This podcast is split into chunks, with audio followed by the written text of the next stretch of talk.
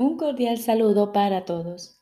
Hoy continuamos leyendo el manual para el maestro del libro Un curso de milagros. Vigésimo octava parte. ¿Qué es la resurrección?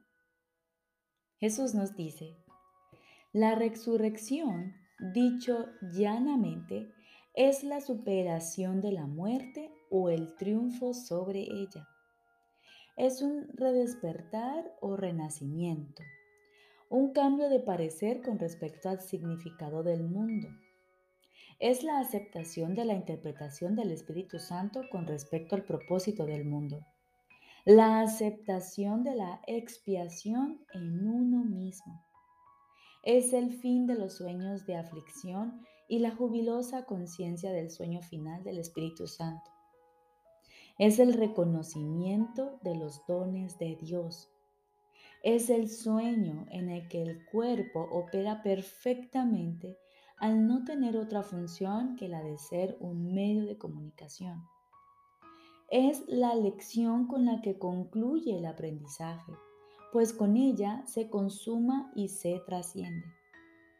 Es la invitación a que Dios dé el paso final es el abandono de cualquier otro propósito, cualquier otro interés, cualquier otro deseo o cualquier otro empeño.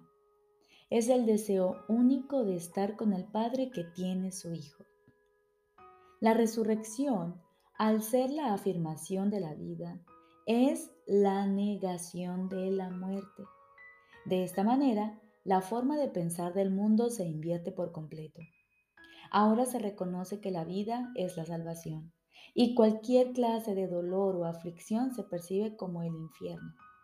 Ya no se le teme al amor, sino que se le da jubilosamente la bienvenida. Los ídolos han desaparecido y el recuerdo de Dios brilla en el mundo sin ninguna obstrucción.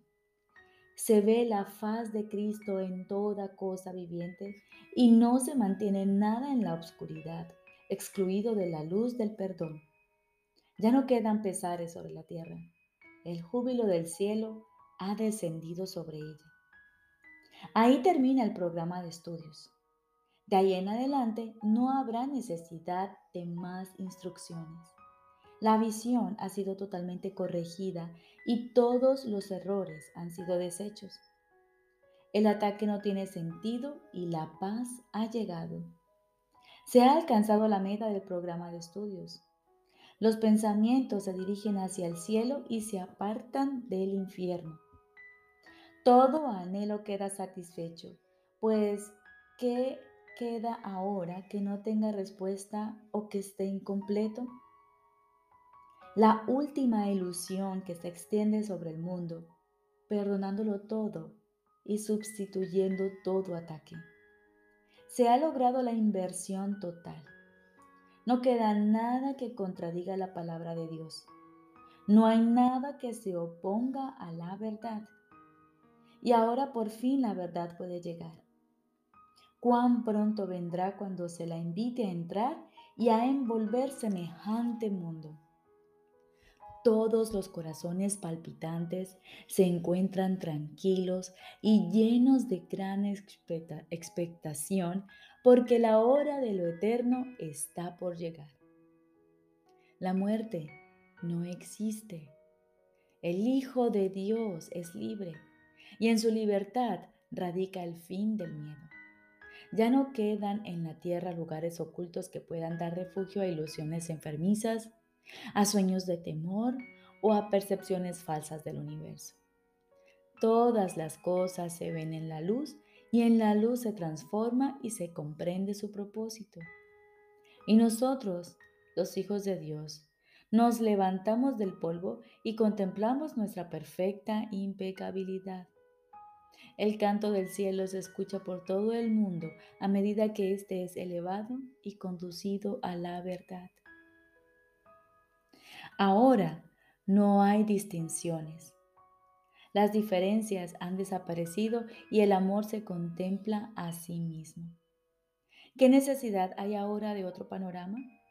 ¿Queda algo que la visión pueda llevar a cabo? Ya hemos visto la faz de Cristo, su impecabilidad y su amor tras toda forma y más allá de todo propósito. Somos santos porque su santidad en verdad nos ha liberado. Y aceptamos su santidad como nuestra, como en efecto lo es. Y seremos eternamente tal como Dios nos creó. Y lo único que deseamos es que su voluntad sea la nuestra.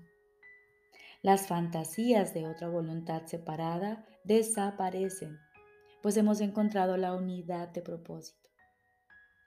Estas son las cosas que nos aguardan a todos, pero aún no estamos listos para darles la bienvenida jubilosamente. Mientras quede una sola mente poseída por sueños de maldad, el pensamiento del infierno será real.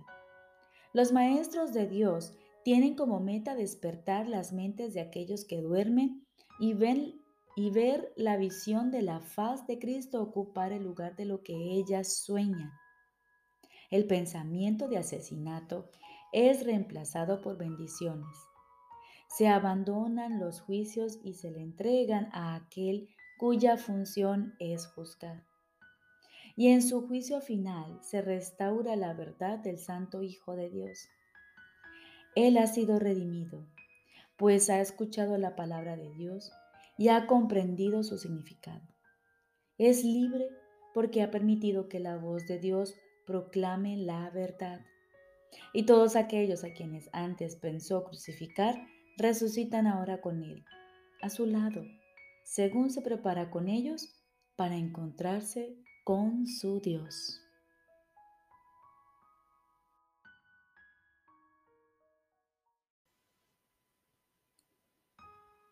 Ahora continuamos con el libro de ejercicios.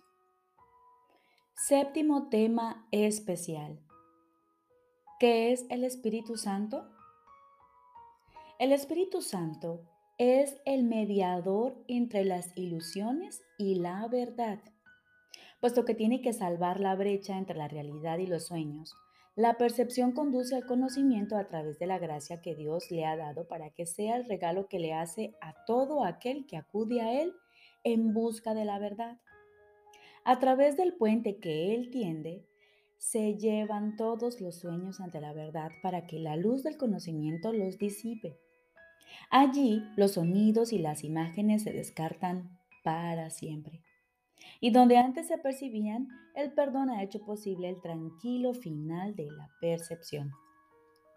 El objetivo de las enseñanzas del Espíritu Santo es precisamente acabar con los sueños, pues todo sonido e imagen tiene que transformarse de testigo del miedo en testigo del amor.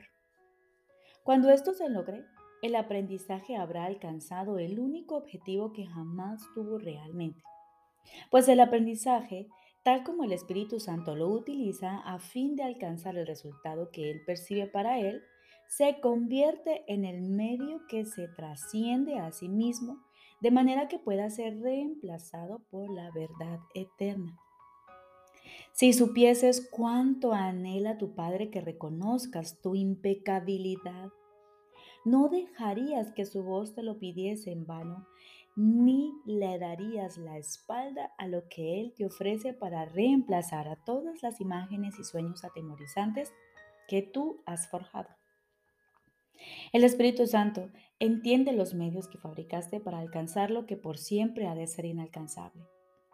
Mas si se los ofreces a Él, se valdrá de esos medios que inventaste a fin de exiliarte para llevar a tu mente allí donde verdaderamente se encuentra en su hogar. Desde el conocimiento, donde Dios lo ubicó, el Espíritu Santo te exhorta a dejar que el perdón repose sobre tus sueños para que puedas recobrar la cordura y paz interior. Sin el perdón, tus sueños seguirán aterrorizándote y el recuerdo de todo el amor de tu Padre no podrá retornar a tu mente para proclamar que a los sueños les ha llegado su fin. Acepta el regalo que tu Padre te hace. Es un llamamiento que el amor le hace al amor para que tan solo sea lo que es. El Espíritu Santo es el regalo de Dios, mediante el cual se le restituye la quietud del cielo al bienamado Hijo de Dios. ¿Te negarías a asumir la función de completar a Dios cuando todo lo que su voluntad dispone es que tú estés completo?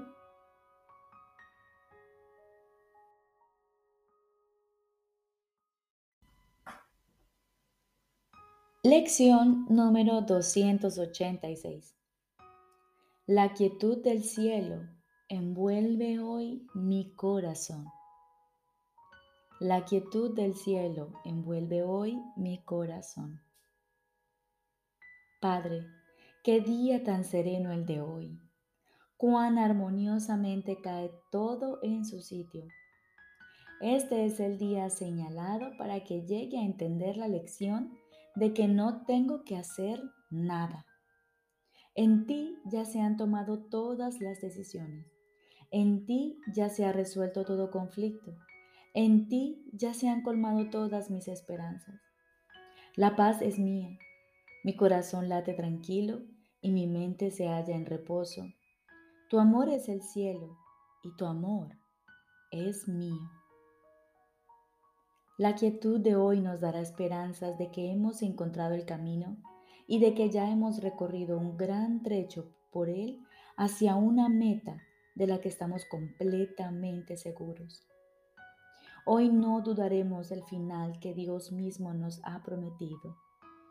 Confiamos en Él y en nuestro ser, el cual sigue siendo uno con Él. Y ahora aguardamos como siempre en silencio. Acallamos nuestra mente, nuestros pensamientos y nos disponemos a escuchar la voz de nuestro Padre. Estoy seguro de que Él te hablará y de que tú le oirás.